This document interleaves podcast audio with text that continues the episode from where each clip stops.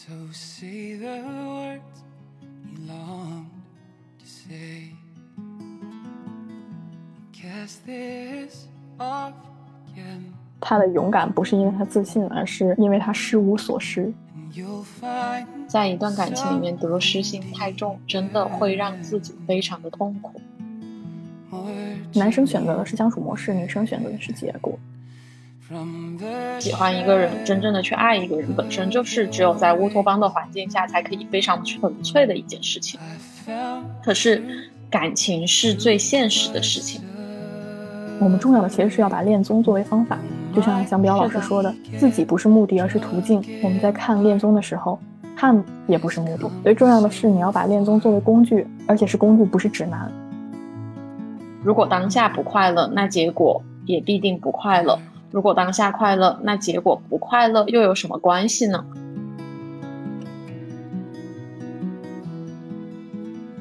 ？Hello，大家好，欢迎来到新一期的废话机器，我是小唐。大家好，我是大宇。非常感谢大家在我俩转动能力比较差、没有办法更新的时候，依然有这么多新朋友关注，悄悄鼓个掌。这一期的话题，其实我们是希望从最近频繁上热搜的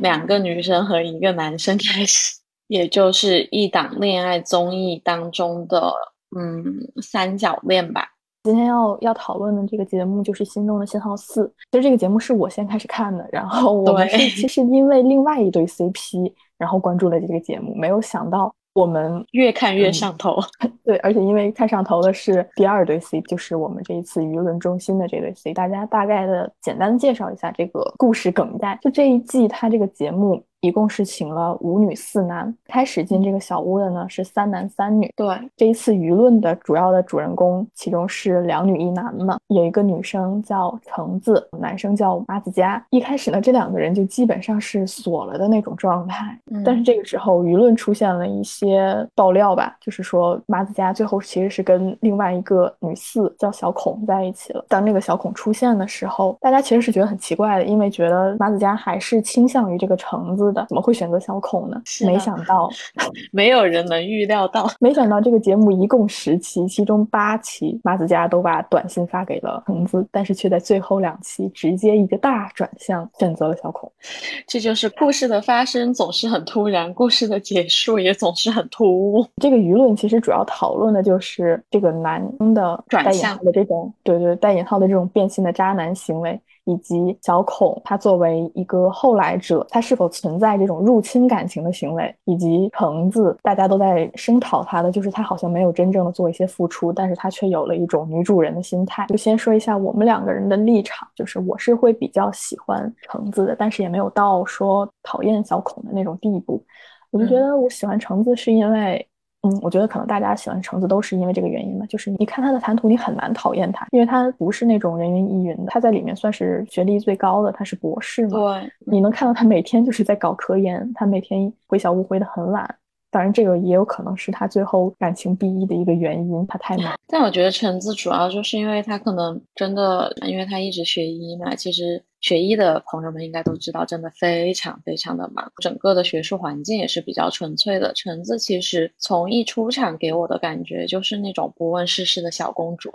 因为她的状态就是，比如说她会有一个特别经典的动作，就是捂嘴笑，经常歪着头看人，就那种大眼睛扑闪扑闪的状态。性格也特别的单纯，对人好也是那种，就是他不是那种很张扬的人，他对人好也是那种很默默的对人好，你不由自主的会想要心疼他。我自己的话呢，其实也确实会更喜欢橙子一些，但坦率来讲，我对小孔，我对他们俩的状态是，我觉得女生都挺好的。嗯，就是我觉得小孔的勇有他的道理，而且在就是站在他的角度，他也确实没有做错什么。其实我们可以看到，就是喜欢小孔的人，他的受众其实会更年轻一点，就感觉跟小孔这个人的性格也比较类似，就是会比较积极进取一些，就是在感情中嗯比较积极进取一些。然后他可能对人与人之间的边界感会低一点，但这个不是说他不懂事儿，而是说他就是会很热络的把这个气氛给弄好。他不管嗯是对于异性还是说同性，他都是同样的一种态度，他就是都是很直球的。包括他喜欢其中的一些女生，他也是会很直白的跟你说，说我很喜欢你啊，有些话我只敢跟你说，他不会说，嗯，把自己不能说叫把自己保护的很好，对对，他有什么情绪啊，他有什么想法，他他会勇敢的告诉大家。我觉得这也是其中一部分人喜欢小孔的原因吧。还有的人喜欢小孔有一个核心的原因，可能是因为。羡慕 我，可能就是那一类人，就是我本身不是一个在感情上面特别主动的人。其实每个人也会有自己喜欢的人，也会有想要主动的时候，但可能因为种种原因，就可能是性格或者说是外界的因素，让自己没有办法去做到说真的很洒脱的去对一个人说“我喜欢你，就是喜欢你”，我只希望我不后悔。我当时其实，在听到小孔对马子佳说完这一段话的时候，我就挺欣赏他的，就觉得说很难见到一个人在感情里面的这种不计得失的状态了。这种状态在当下其实就特别难得。喜欢一个人和不喜欢一个人，在动作上也不一定有那种特别大幅度、特别明显的那种状态。小孔有种让我回到学生时代特别纯粹的感情的那种状态。其实这个节目里说了类似这一段话的还有一个人，就是 Simon。就是这个节目还有另外一段不算三角恋的三角恋吧，就是嗯，女生叫 Melody，然后男生叫 Simon，然后还有一个男生叫大雄。我差点要说成大能，就是他们其实他们的位置就有点像，Melody 是对着马子马子佳的位置，然后 Simon 是对的橙子的位置，然后大能是小孔的位置，就是这样的一个顺序嘛。当时 Simon 他作为。一个像橙子一样，这个位置就是他一开始在付出，然后他后面可能有面对挑战者的这样的一个情况。然后他也是对 Melody 说过，说他的付出其实是因为这个人好。我们觉得很好玩的是，这个节目里头有两段三角恋。然后其实我们可以通过这两段三角恋的对比，看到男女在性别角度以及时间角度，就是他们面对挑战者时不同的态度和做法。然后我们可以给他分成，就是这六个人分成三组，就是橙子和 Simon、大雄和小孔，还有就是中。中间的选择人就是 Melody 和马子佳，我们可以具体的聊一聊他们当时是怎么做的，我们应该怎么做吧？就其实我会觉得说，男性和女性在面对 有入侵者的时候，态度真的非常的不一样。第一个最核心的不一样，就是男性在面对入侵者的时候，他是斗志昂扬的，他是觉得说，哇哦，这个游戏变得好玩起来了，就是那种感觉。觉得 Simon 有一句话说的，就是在最后一次约会，大雄先约了 Melody，因导致他没有办法和 Melody 约会的时候，他就讲的，他觉得说，就是 Melody 和大雄都值得一次深入交谈的机会，因为在此之前，他们在小屋里面其实都没有那种单独可以交谈、可以聊天的那样子的一个氛围。他殊不知，大雄之前就 date 过。但我，但我觉得，就是至少在这样子的状态下，他所呈现出来的那种大度，以及说这种大度其实是没有给 Melody 带来很大的负担的，因为 Melody 其实在回。回家之后，我能够感受到他有一直去关注 Simon 的状态，就有点那种感觉自己好像有一点点有什么地方没有做对。他在两个男生之间其实是挺为难的。那我觉得在这个时候，Simon 的这种表态其实就让 Melody 整个状态就是放松下来了。但是反观小孔和橙子这边，就我印象特别深刻的一个点，我不知道为什么当时演播室会有那么多人觉得橙子哇哦，我当时就感觉完蛋了，就。好不容易，橙子和麻子佳在小孔进入小屋之后有一个单独相处的机会，就是在那个玻璃书房里。当时麻子佳不是把小孔送他的 CD 拿过来了吗？橙子在旁边写作业，马总就和橙子一起分享那个东西。当时橙子的对话我现在记得特别清楚，橙子先跟马总说：“哇，这个东西好有意思。”马总就说：“小孔送的。”我当时真的眼睁睁看着橙子的表情变得错愣，然后说了一句：“有品味。”能够很明显看。出来他的芥蒂，但是他又因为涵养，强行要求自己把自己内心的不满压下去。马子佳说：“你可以买一些自己喜欢的 CD 放。”然后橙子说：“我不。”如果说橙子在这个时候可以很大度的就说：“哎，那我之前有买过一些 CD，我觉得那些歌还蛮好听的，我也想分享给你。”这个时候他就可以把本来只属于马子佳和小孔的一个专属的回忆，变成他和马子佳之间的一些小秘密。橙子说：“我不”的时候，其实他觉得这。样的行为是在保护他自己的自尊，但其实他这样的行为是跟对方划清了阵营，然后同时是把小孔也划入了马子佳的阵营。与此同时，就是节目最后面的时候，橙子也送了马子佳一个礼物，但是就是是一个老人锤子。小孔的做法就是他拿着那个东西一直玩，他就有一种你的东西也是我的，我们两个人是一个阵营的感觉。就是他们两个人的做法能很清晰的让我觉得，哦，我学到了，学到了。我觉得女生很容易就是会在男生面前点另外一个女生。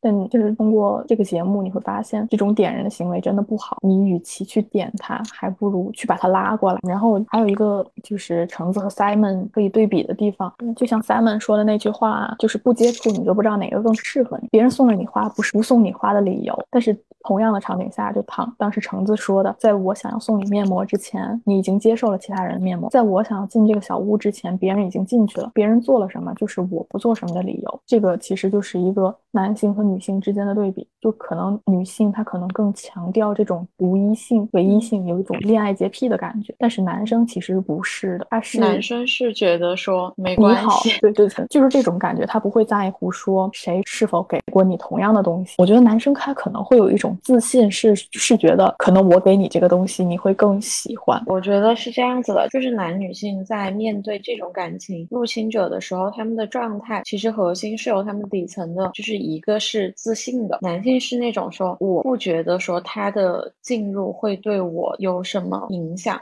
甚至于也不会说让我去觉得说我和对方的关系会有什么样的大的改变，但是女生是很容易在这个时候就是心里面亮起警报的。橙子她就会觉得说，就像她在最后在露营的时候跟小孔说，她真的很羡慕他。其实我能够感受到橙子她会觉得说，她自己在这个方面可能在撒泼啊，或者说在那种打直球的这个方面，她对小孔是有一种羡慕在里面的。这个反映出来就是她在面对这段感情的时候是稍微有一点点自我怀疑的，就像那一次 Melody 在台上唱歌嘛，然后马子佳后来也上台去唱歌，谁也没有想到在马子佳唱歌的时候，橙子会哭出来。我觉得他橙子在最后最后告白的时候也说了嘛，他那嗯天其实为什么哭，不是说这种女生之间的竞赛，而是他真的太喜欢马子佳了，他觉得马子佳在发光，他甚至觉得这么一个发光的人可以喜欢自己是一件特别难得的事情，所以他那个时候哭的，其他人不知道他哭的原因。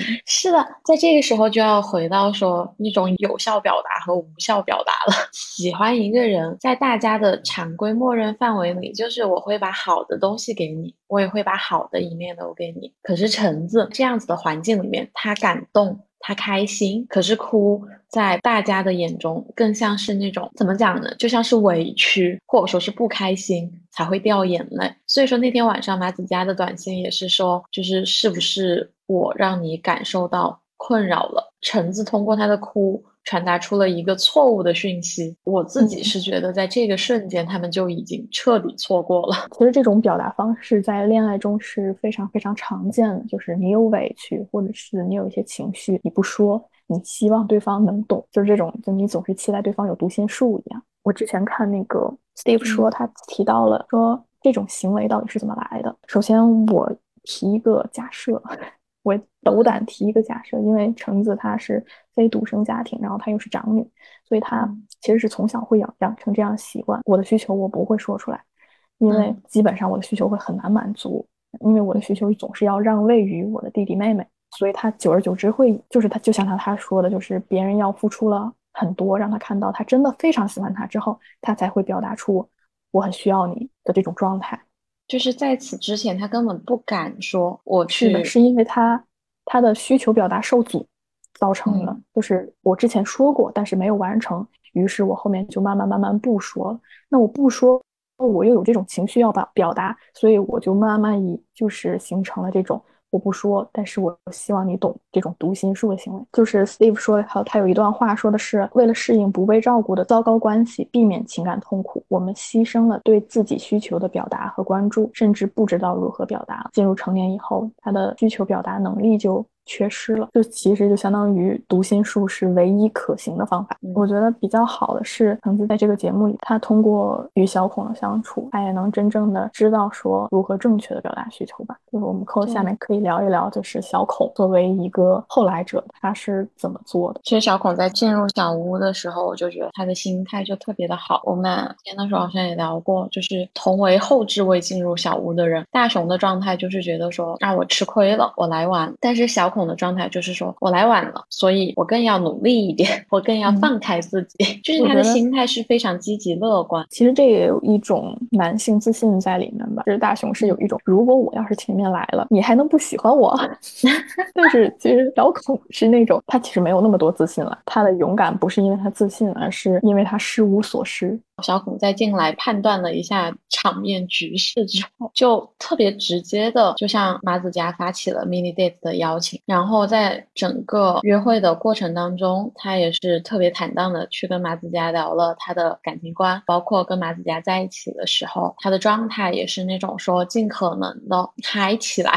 就是我能够感受到他每天和马子佳在一起，他一直对着他都是那种笑着的那种状态。但是其实像橙子这边，嗯。就不得不提到他在第一次约会的时候，因为第一次不是男生送礼物，然后女生挑嘛。那个时候小孔也还没有来，可是马子佳的礼物最后是被麦穗挑走的嘛。但是这件事情的前提是在于橙子明明知道那个礼物是马子佳送的，而且马子佳在那个礼物上面真的花了很多心思来让女生感受到这个礼物我是专门送给橙子的。可是橙子当时就是为了合群，不要显得那么主动，他就错失了。这个契机，就这一前一后的对比，其实能够很明确的感受到，说小孔其实在他的世界里面，他没有说我一定要特别合群去做什么，而是说我知道我要什么，我就去要。然后也是从礼物上面吧，在约会的时候，橙子送给马子佳的礼物和小孔在约会后给马子佳的礼物，橙子送的是一幅国画，因为橙子其实画画画了很久嘛，他送出去之后。马子佳的状态是那种挺惊喜的，就没有然后了。因为这种礼物其实是属于橙子是真的很用心，他在后来也又点了一下马子佳，就是说他大家都回小屋了，他在外面干什么？他为什么那么晚回来？因为他在画画，而且他画了好久，画的手都酸了。但是这件事情。通过描述，马子佳其实是没有办法去感受到它这当中包含的意义，以及说橙子这幅画到底有多么贵重的。他反而会觉得说和我感兴趣的东西也离得比较远。那这个礼物它本身希望传达到的意义就是一个无效的传达。可是小孔他送给马子佳的就是一个光盘嘛，然后光盘里面是他们都喜欢的歌，上面还有他和马子佳的画，甚至于后来还在约会之后。送了每一天的月相，他送的礼物一方面是投其所好。他和马子佳在听歌上面的兴趣是非常相符的，这是他和马子佳之间的联系，他也 Q 到了。第三个是他和马子佳三次约会，他也都在月亮当中体现出来了。小孔的礼物其实是一个非常有效的传达，他在这个礼物里面，第一个事情是点出来了我们的兴趣是相同的，第二个事情是点出来了我们之间有这么这么多的联系，一下子就把马子佳画到了自己的同一个阵营里。没有人不喜欢一段轻松的关系，无论他有。多么的愿意去跟你聊一些深层次的话题，但是世人都会喜欢更轻松的那一面。小孔在这个方面，他很清楚，他的这种闯入反而让所有人的状态都进入一个比较积极的状态。我觉得是这样的，是橙子送礼物，他为什么送国画？我觉得一部分原因是他是想展示自己，而且他有一部分的困惑，就是他不知道马子佳到底喜欢自己什么。他可能会觉得，就是马子佳喜欢的就是他的一个，因为一开始嘛，你要是喜欢一个人，你肯定很难说你喜欢他的一些深层次的东西，那肯定是一些比较外表化的东西，比如说喜欢他博士，他高知，很有才艺这种东西。对，所以他其实展示的就是这种，其实他是在强化他的一些。外部性的特质，嗯，通过画国画来表现出她确实是一个很有才学啊、才智啊，是一个很有内涵的女生。因为她以为马子佳喜欢的是这些，其实她是错误的以为了。因为她如果要是仔细看一下的话，马子佳所有跟她有硬核的地方，都是一些关于网络上的梗，马卡巴卡。对，那其实小孔他其实也是在展示自己，包括他说那个东西是他自己设计的什么什么的，只不过他展示的地方正好是两个契合的地方。对。而且也是马子佳会觉得我们有共鸣的地方。对我，所以说我不觉得说橙子是一个太自我的人，只不过他确实没有理解到位吧。我前两天在学那个行为经济学相关的东西，里面提到了一个损失厌恶，我觉得这个东西就是完完全全的在橙子身上显现出来。就什么叫损失厌恶呢？就是同样是一百块钱。你收益一百块钱带来的刺激远没有你损失一百块钱带来的刺激大，这种不对称的非理性的心理就是这种损失厌恶。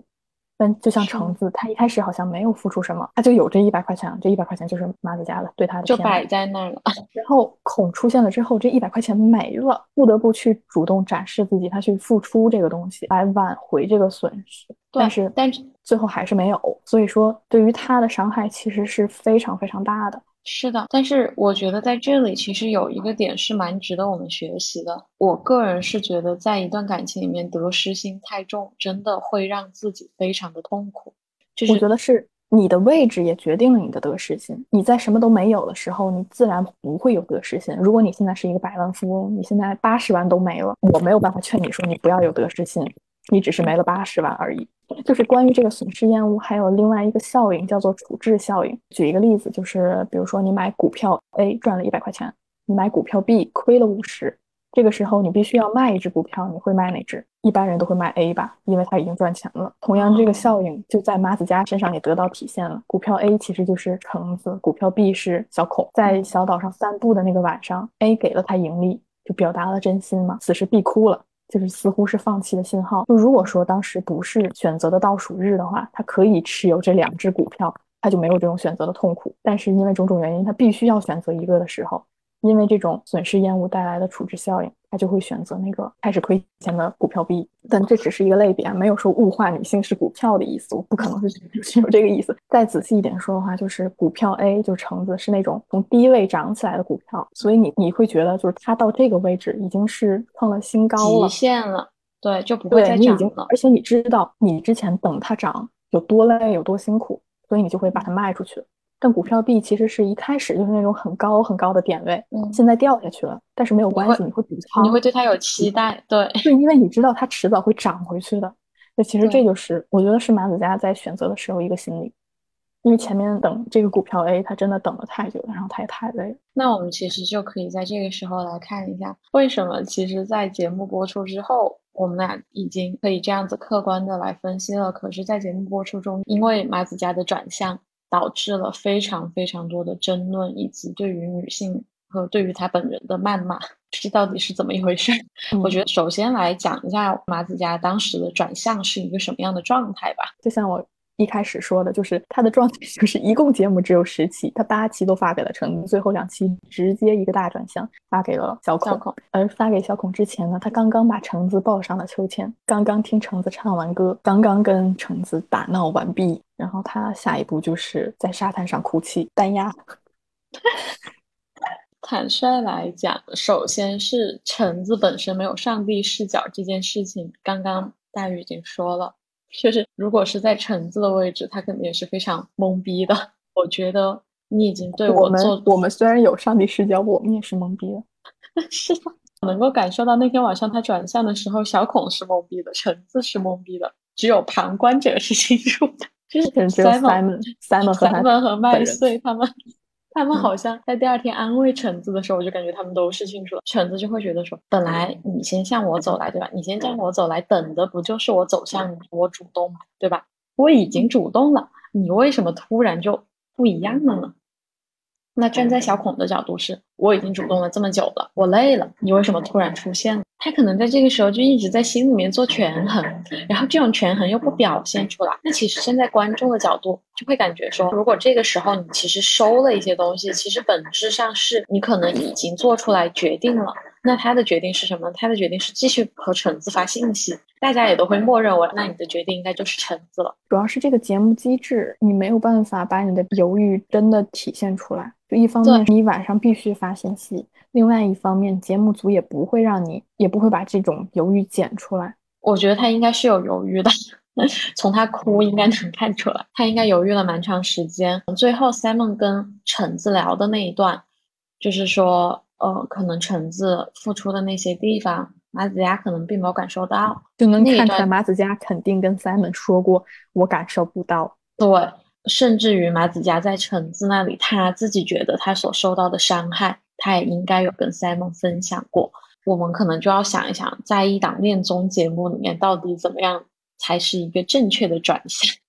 我自己觉得是保持距离这件事情是需要的，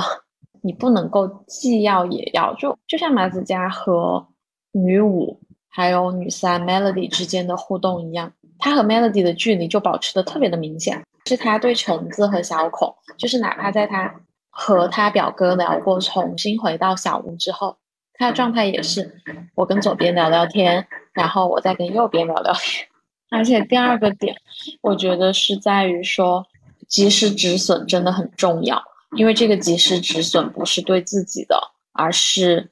这种利他的一个行为。你至少应该让对方意识到，你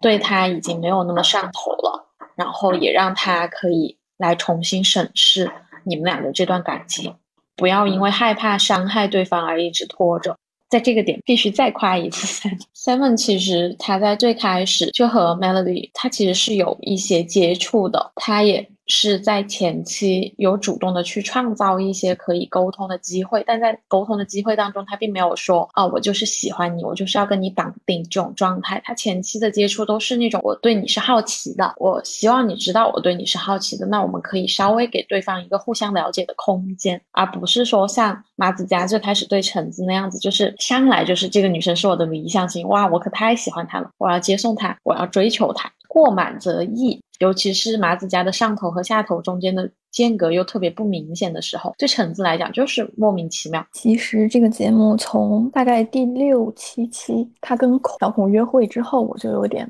不太高兴。我也有在他的微博底下骂他 但不是那种网络暴力的骂他，我会说一些嗯，为什么橙子给你的礼物你要给小口，类似于这样的话。就是我我就走不出来那段时间，嗯因为我确实没有办法理解他为什么会做出这样的一个决定，以及他的转向。其实你说他好像转向，但又好像没有。就是是的嗯，就像就我跟小唐说的最后最后一期，我还在期待他有可能会选橙子，因为我没有看出来他对橙子是那种真正的放弃，而是说嗯他那天晚上哭，好像是有一种我要要不然就了解别人试试吧，我有点支持不住了。这个时候，如果橙子好像再主动一点，他是不是又能回来？给我是这种感觉。所以说，他从头到尾都能看出来，他好像对橙子有一种承接的感觉。就是他，我不能说他态度不清晰，因为一开始他也是有很多女生在选择的时候，他能很清晰的就能把话说明白。比如说，我买茶颜悦色不是因为有一个长沙人，也不是因为有女生怎么样怎么样，也不是想要哄大家，而是就是因为你跟我说你想喝奶茶，他这种东西对都是当着所有人的面说出来的。然后其实他也没有特别照顾说其他人的感情啊什么的，包括他跟麦穗第一次约会的时候，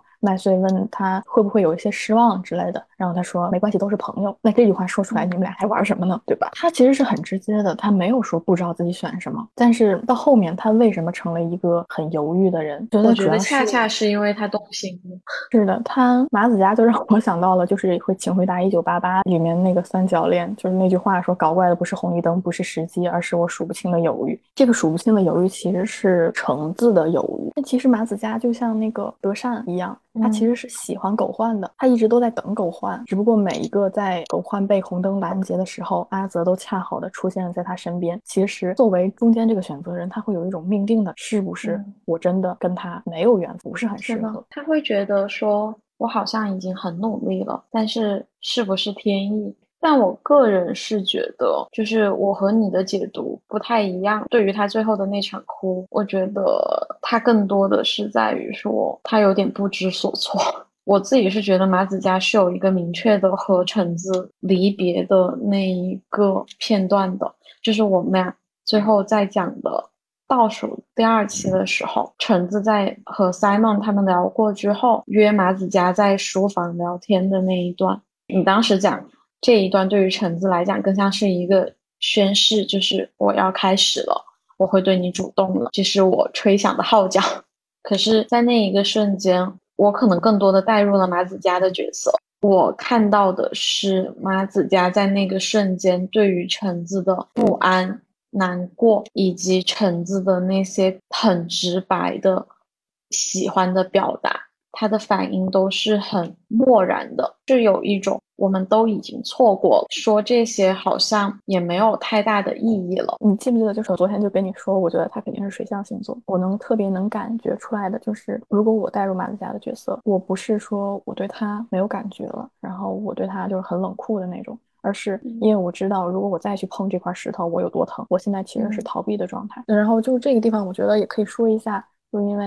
可以拿马子佳和 Melody 做一个对比吧。就是女生选择的时候，其实 Melody 在里面其实就一直在跟大雄传递的，就是我们是朋友。尽管大雄一而再再而三的约她，都会说，嗯，我们相处的很舒适，但我们是朋友。马子佳其实是没有说，其实越到后期他越没有再强调说朋友这件事情。因为马子佳其实跟跟橙子也有一种相似的地方，他是他是会保持体面的。我觉得马子佳是说的对的，他和橙子真的很像。其实马子佳骨子里也是一个自尊心非常强的人。他在最开始为什么可以那么决绝的？拒绝麦穗，是因为他在那个时候他的自尊心并没有受挫，他是自信的，他觉得说只要我对他好，我们一定能有一个美好的结局。可是，在小孔进入之后。那个时候，他正好对于他和橙子之间的结局开始出现了一些不确定性。看来他觉得他已经做了蛮多很明确的举动，也付出了蛮多，但是他一直没有得到他想要的回应，是他的自尊心是很受挫的。恰好小孔这个时候其实是给了他重新树立自尊心的机会。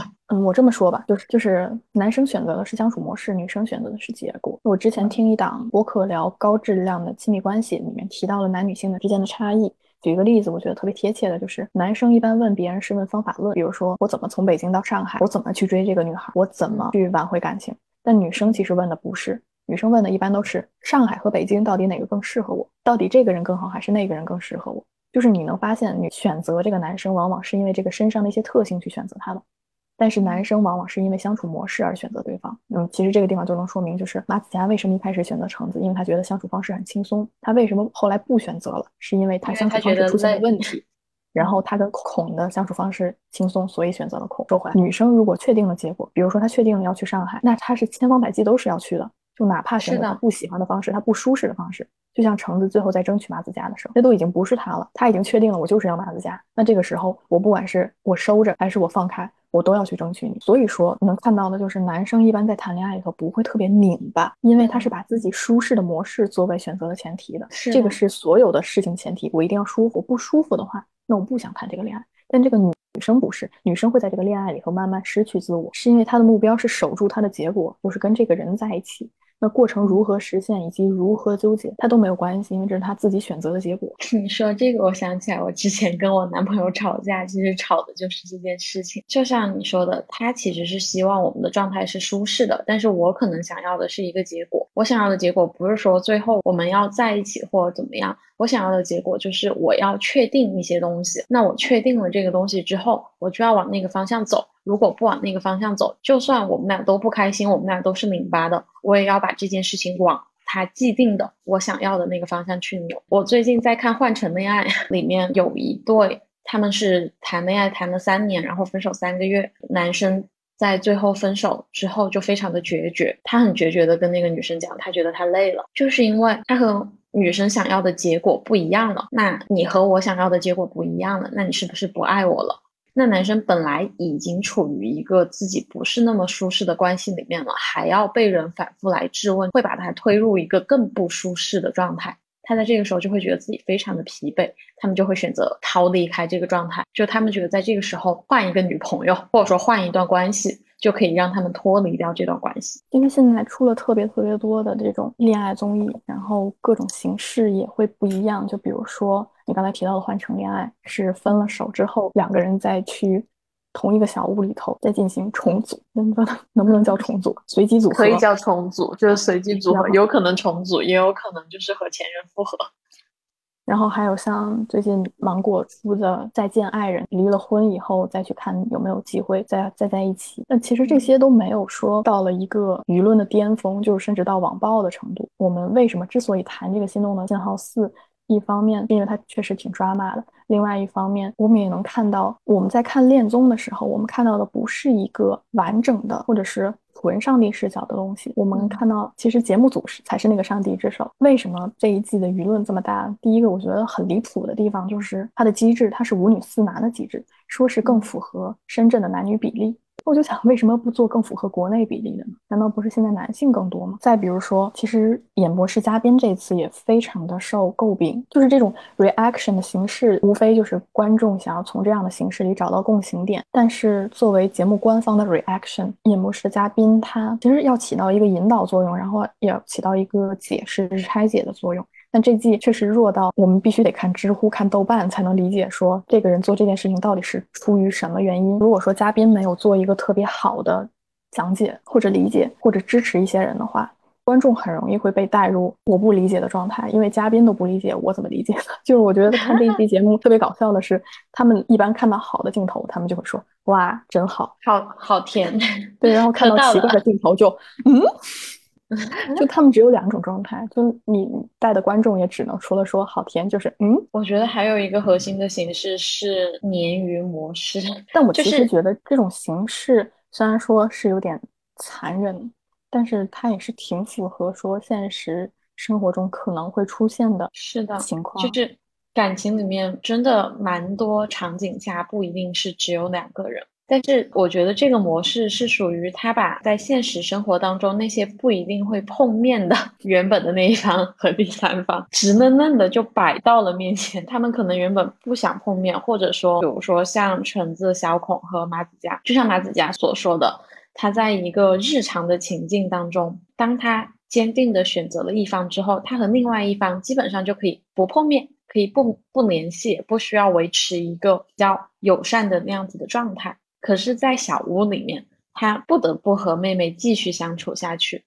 那这种不得不，其实就给了我个人觉得是给了更多机会。比较好的就是在你现实生活中，如果出现了这种，嗯、你和你和你的男朋友已经很好了，然后这个时候出现了一个追求者，不管是追他还是追你，你其实是没有办法从上帝视角看到他是怎么追你男朋友的，或者是你的男朋友是怎么回应他的。就但是你通过这个节目，你确实是可以看到说，其实我们生活中是随时随地有可能会面临这样的挑战的。说如果说有可能你这一次不理他的时候，正好就会有其他人介入，那这个时候你其实就像橙子，我觉得橙子后面看这个节目应该也会觉得很可惜，就会觉得自己如果在这个时候更关注他一点，或者是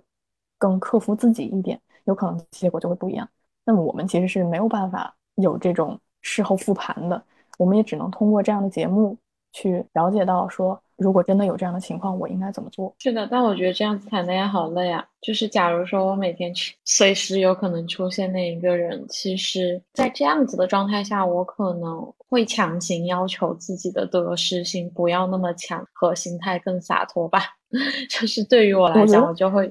我觉得这样这样不是说让你觉得恋爱是一件很累的事情，而是想要告诉你的，就是你可能需要随时随地珍惜这段感情。你不要觉得你们已经很稳了。如果说你真的就像女生真的想要这个结果的话，你不能说不要那么作。对，不要这么做。确实，你没有办法想象你做到一个什么地步，你把它做到心灰意冷的时候，这个时候出现一个温暖的港湾，嗯，就像马子 他可能就去了。就是他可能拒绝了很多次了，但这嗯个时候你真的太让他心灰意冷了，他没有办法了。我当然这也不是为了男生开脱啊，这个东西嗯同样也可以性转过来。我觉得男生也是这样，如果说你一次冷暴力、两次冷暴力，女生都可以拒绝别人。觉得就是，嗯，其实你可以通过他们的一些恋爱方式，然后以及他们这个恋爱方式带来的结果，去选择你想要怎么做。我觉得嗯就是看恋综也可以去学到很多东西。对，这这就引到了说，就像卡佛那本书说的是，当我们谈论爱情时，我们在谈论什么？我们也不由得提出这个问题：当我们看恋综的时到底在看什么？这个其实就让我想到了一本书，叫做《阅读浪漫小说：女性父权嗯制和通俗文学》这本书。那这个书里讲的主要是作者对于二十世纪下半叶百万女性的浪漫小说热进行研究的结果。当然，由于时间和地点的限制，书中其实主要调查的群体是一些为人母的已婚女性，然后她们主要的载体是书籍嘛，因为那个时嗯代，然后以及嗯对，然后研究的内容主要是她们为什么要阅读浪漫小说，以及浪漫小说带给了他们什么。我看了这个书中，其实很多的东西都是我们现在为什么会看恋综，因为在这样的时代，恋综其实就有点像这种浪漫浪漫小说。对，就只不过我们的载体是电视是综艺了，然后所以年龄层也有些扩大，因为综艺我们可以随时随地的看，所以不仅仅是家庭主妇或者是母亲、已婚女性这样的，所以我们接下来就可以按照这个书里面提到的框架来聊聊我们到底在看什么。那我就说第一个吧，第一个首先是投射，然后书里是这么写的，他们很乐意承认，在阅读浪漫小说时，他们最享受的就是有机会将自己投射到故事之中。成为女主人公，并分享他们的惊喜，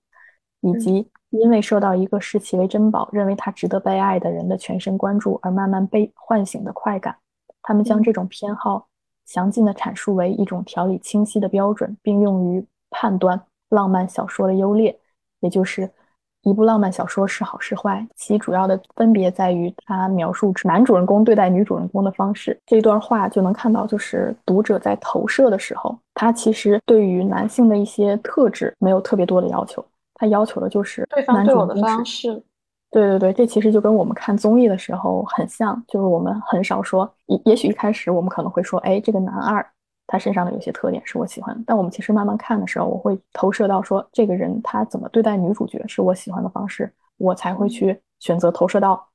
哪个女女生身上，就是这种感觉。其实，但我可能在这里面会有一种，我会更容易带入说这当中的一些不那么美好的那一面。就比如说是一个女生，在她付出了很多次之后，还是没有拿到自己想要的结果的时候，我其实会特别容易去和她共情，因为。那种投射更多的是在于说，我感觉我好像跟他经历过类似的事情，我在他身上看到了自己。对对，就就投射一般就是会投射跟自己比较像的，或者是我想要成为的，或者是倒推我喜欢的那个人，他喜欢的人，我就去投射到他身上。第二个第二个点就是我们到底在看什么？就是书里是这么写的：浪漫小说提供了一种乌托邦的愿景，在那里，女性的个体性和自我感知与。接受他人的呵护和照顾是共存的，简而言之，就是恋综提供了一种乌托邦。这个我在写稿的时候也反复出现了这个词，因为我觉得恋综所描述的那个场景，一个理想的小屋，它本身就是一个乌托邦。它首先的乌托邦是体现在它的外在条件上，就是他们的小屋基本上都是一个独栋的别墅，依山靠海。包括他们内部的装修啊，那些也是比较比较好的那样子的状态。其实，就是从外观上的乌托邦。那从内在的乌托邦，其实是在于在那个小屋里面，你好像小屋的规则好像就规定了，你在那里面你可以不用去思考其他所有的东西，你只用去想你喜不喜欢他，他喜不喜欢你。就我们所有的精力都只用聚焦在这个事情上面。嗯，还有一点乌托邦的就是，它其实恋综其实是在前置一步就帮你筛选了一些人，就这些人他一定是嗯，不管是客观条件上比较优越，还是说嗯，包括导演去筛选这个人的时候会有一些很多评定条件，外观是最直接的。对对，除了这些客观条件之外，他还会去看这个人是不是有一些劣迹的感情历史，其实这些他们其实都是有提前筛选过，然后包括他这个人的性格。会不会有一些，嗯，比如说我们说的渣男啊、渣女啊，他会不会是这样的人？如果是这样的人的话，他也不会入选。所以说，我们在这个小屋里面，基本上是已经已经是一个中高等的这么一个人类的水平了，高质量、高质量人类，排除掉很多你很有可能被伤害的因素。所以说，在这里面的话，其实大家。真的，我会觉得他们的状态非常的纯粹和真实。这种真实其实是一种脱离现实的真实感。嗯，因为很久能见到那么充沛的感情了。就是在现实生活当中，我们往往会被工作、会被学习、会被各种各样的感情，就是除了恋爱之外，友情、亲情，各种各样的情感来限制住我们在情感的表达上面。人的精力是有限的嘛。我们真的没有那么多的精力来真正投入到完完全全的投入到一段感情里面，但是在恋综就不一样。我前段时间也刚好在跟一个朋友讲，我觉得自己真的长大。一个核心就是在于小的时候，我觉得感情就是最让人心烦的事情。但是在长大之后，我发现感情其实是最简单的烦恼。乌托邦是乌托邦，在它真的把一个很现实的场景还原了，还原到了他最初应该有的模样。真实也是真实，在在他最开始有的模样当中，每个人的感情都是非常充沛的，每个人的举动都是下意识的，在充沛的情感支撑下所做出来的那种举动。就他的这种真实，除了说异性之间的我的付出的真诚，其实同性之间的这种感情也特别让人动容。就就像这个心动的信号四节目结束了之后。你会觉得他们其实感情都很真切，他们就我觉得让人觉得理想或乌托邦的地方是，他们几个人是从完全陌生，然后再到一个竞争的状态，然后再到了解，再到和解。就像我昨天发给你的那个橙子，最后在拍照的时候跟小孔说：“对妹妹，我真的很欣赏你。”对，我的天呐，那句话说完了之后，我的眼泪啪嗒就往下掉。我也是，我觉得我就觉得太真诚了，其实。不管有没有中间这个男性，他们都会是非常非常好的朋友。对，我觉得这件事情也同理，在男生身上也是一样的。嗯，就我之前看《怦然心动二十岁》，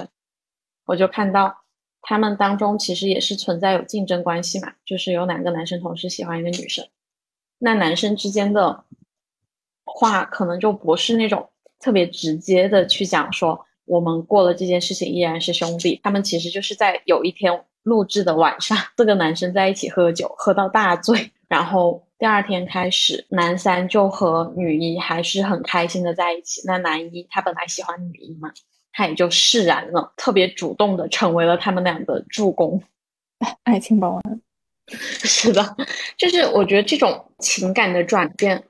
嗯，我自己觉得在恋综里面是那种大开大合的，它不是那种特别细碎的。说我真的是那种一个一个小的东西垒起来，它真的是那种特别大收大放、大开大合的那种状态，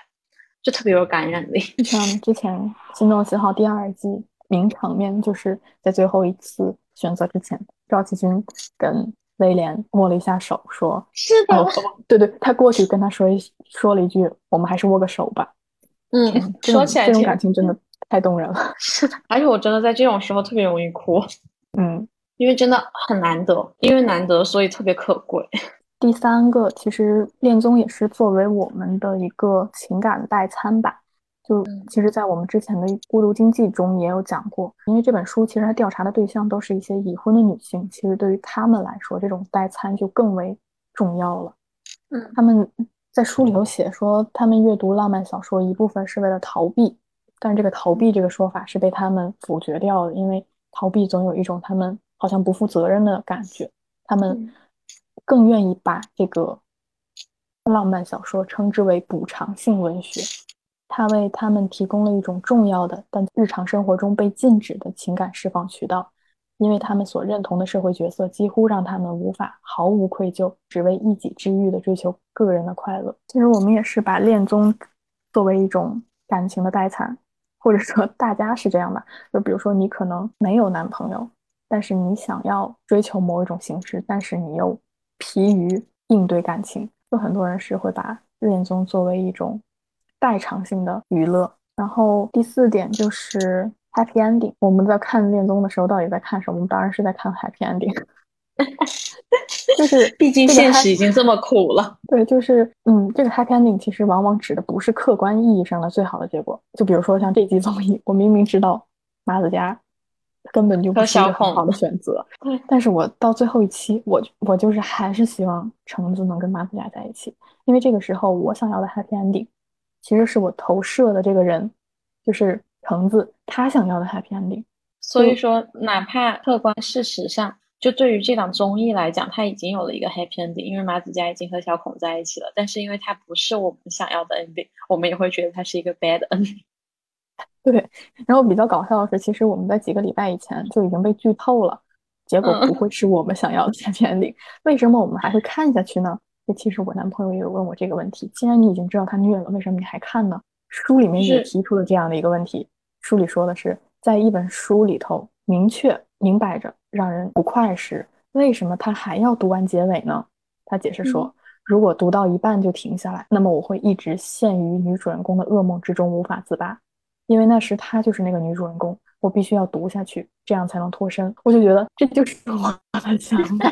我 我为什么知道结果我还是要看，是因为我想知道为什么会造成这个结果。如果我不见黄河心不死，对，如果我不去看明白这个事情是怎么经历的，我没有办法跟自己和解。但我其实 我在看了这么多恋综之后。我反而是形成了一个特别大的和解，我没有那么执着于 happy ending 了，因为真的看了太多期了，然后我也看了非常多，他们可能在节目里面已经走向了一个 happy ending 的状态，但是在线下依然没有办法去发展。那有的可能是，甚至于最后分手的时候也并不快乐，就像张天和陈奕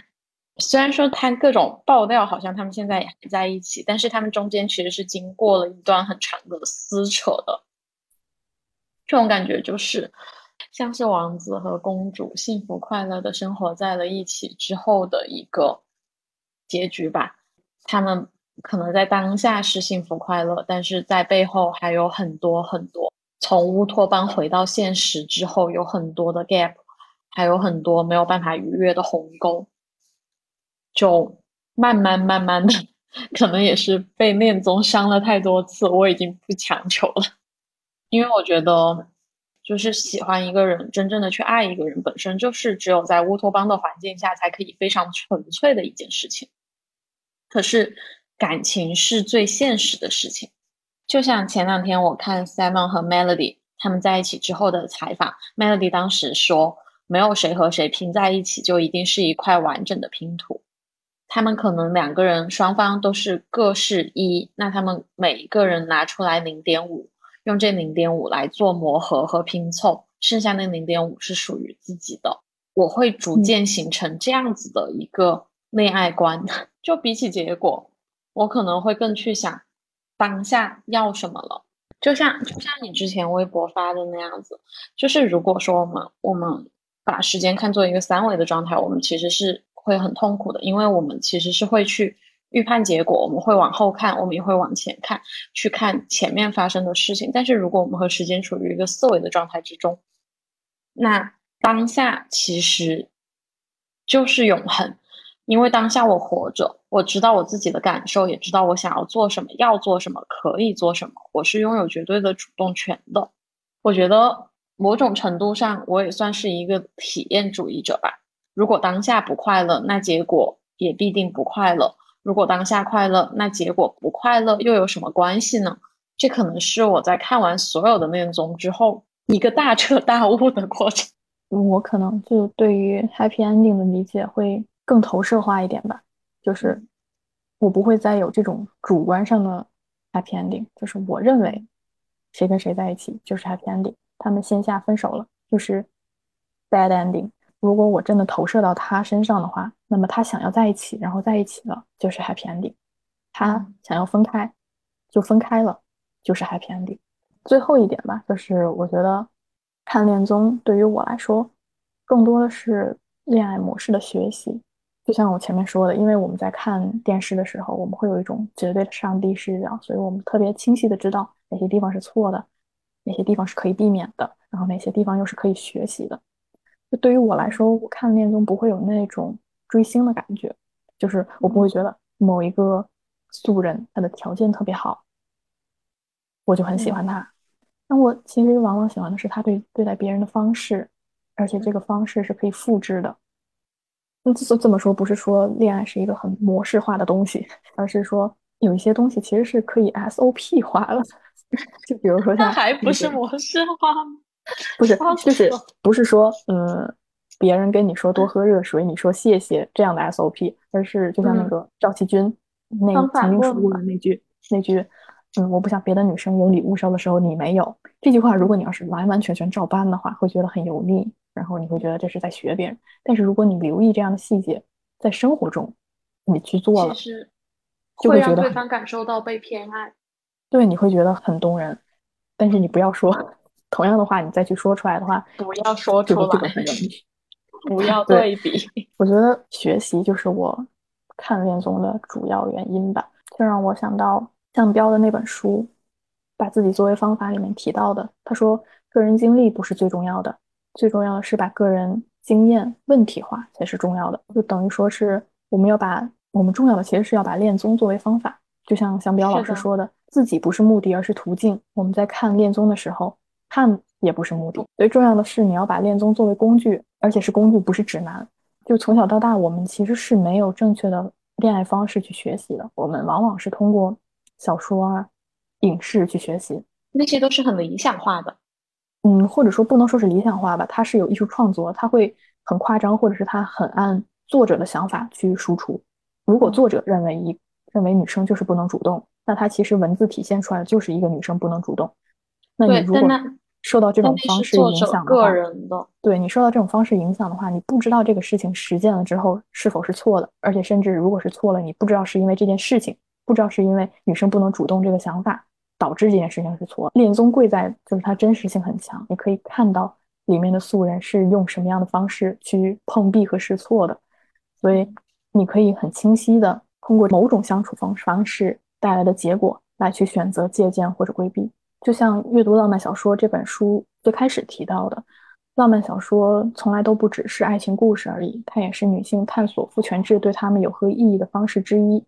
甚至有人说，这种文学形式所传递的终极信息是男人是女人的快乐之源。但其实，我觉得这个其实也是很多男生对于我们的偏见，就是女生看看恋爱综艺、看恋爱剧。不是有人说这韩剧是女性的 A 片吗？我不知道这个东西能不能说出来。对，但其实这是一种错误的理解方式。你可以看到，就是我们从一开始聊这期节目到后面聊恋综，我们会发现，一旦我们不去神化男性身上的一些特质，比如说他是总经理，然后或者是他是小奶狗这种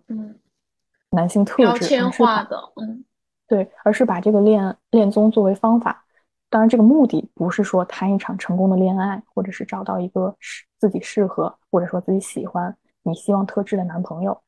这个目的的终点其实是要学会如何正确的处理亲密关系，然后通过良好的亲密关系来抵达更好的自己。我觉得在这样是一个自我反省的过程吧，也不能叫自我反省，就是自我审视。嗯，对。